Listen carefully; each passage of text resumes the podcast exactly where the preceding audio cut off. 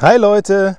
Und los geht's mit Staffel 6. Gestern schon auf Instagram am Abend geteasert. Für mich ja super komisch. Also zum einen euch mal ein bisschen zuzuspammen auf Instagram, weil ich mal sechs Bilder gemacht habe, damit so ein paar Beiträge drinnen sind und auch der Podcast beworben wird.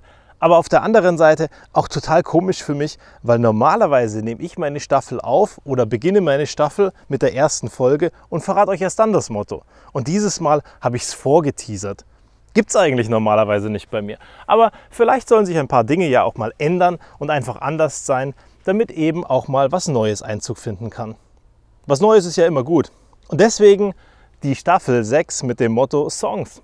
Songs, die auf irgendeine Art und Weise mich inspirieren oder mir Kraft geben oder coole Texte haben. Also primär geht es um coole Texte, weil oft hören wir ja gar nicht hin, was in den Songs an Texten drinnen sind. Wir singen sie vielleicht sogar in einem Selbstverständnis mit und machen uns überhaupt gar keine Gedanken darüber.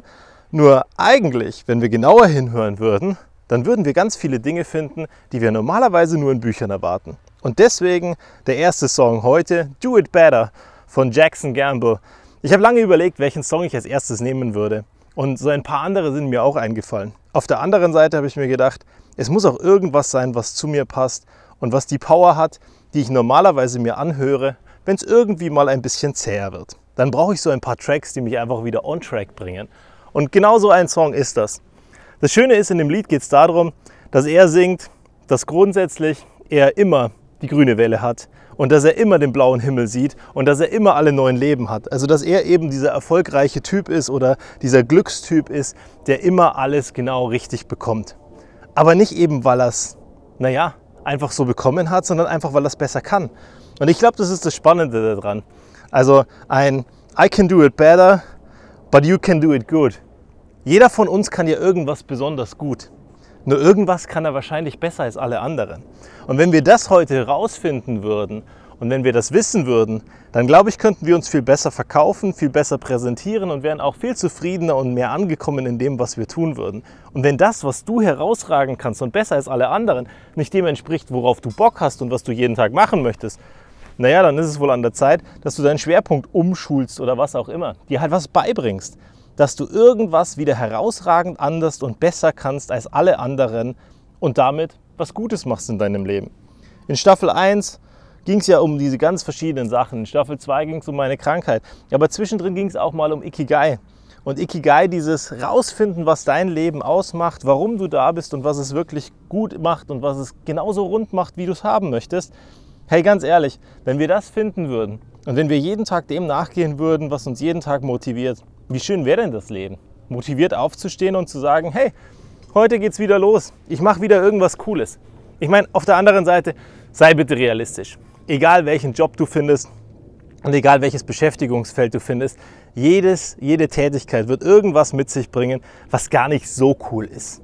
Also nehmen wir an, du wirst jetzt der Verrückte auf Instagram Durchstarter, der Influencer sondergleichen. Vielleicht musst du dich hier und da um die eine andere Geschichte kümmern, irgendwelche Werbeprodukte platzieren oder Rechnungen schreiben oder was auch immer. Irgendwelche Dinge, die dir vielleicht gar keinen Spaß machen. Aber den Anteil, wie viel es ist, kannst du sehr wahrscheinlich bestimmen. Und vor allem kannst du bestimmen, was dein Tagesgeschäft ausmacht und was die meiste Tätigkeit bei dir ist und ob das dir wirklich Spaß macht oder nicht. Und wer sagt uns eigentlich, dass wir nicht einen Job haben können, der uns jeden Tag motiviert und der uns Spaß macht?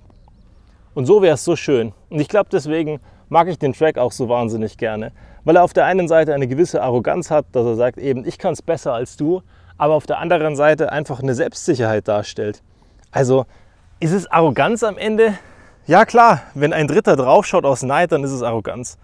Wenn du aber selber und realistisch hinschaust oder ein Unabhängiger drauf gucken würde, dann würde der sagen, klar, der ist selbstsicher, der kann das eben, was er macht. Und wenn wir solche Dinge finden und solche Dinge haben, dann glaube ich, ist unser Leben deutlich farbenfröhlicher und deutlich besser. Und umso besser könnte dieser Track ja gar nicht passen.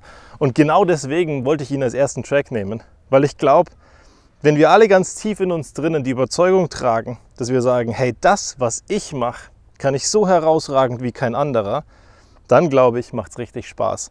Dann macht es richtig Spaß, weil wir würden lauter Leute da draußen kennenlernen, die unglaublich gut in dem sind, was sie tun.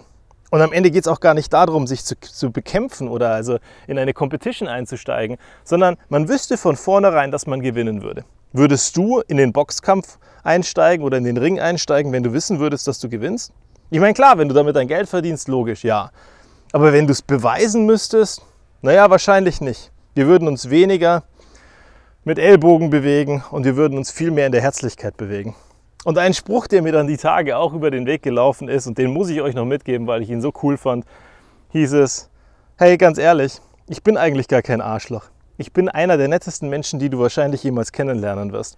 Dein Problem ist nur, dass ich mir nicht alles gefallen lasse. Und deswegen glaubst du, dass ich ein Arsch bin. Und das fand ich super spannend. Und ich glaube, den werde ich ganz tief in mir drinnen tragen, weil immer wieder kommen mal Situationen, wo ich mir denke, boah, krass, wie der sich jetzt verhält. Nur am Ende muss ich auch einsehen. Aus seiner Perspektive war ich vielleicht ein Arschloch zu ihm, weil ich ihm einfach gesagt habe, du sorry, mit mir nicht. Und vielleicht mag er mich deswegen nicht. Also, schaut mal genauer hin. Bis zum nächsten Mal.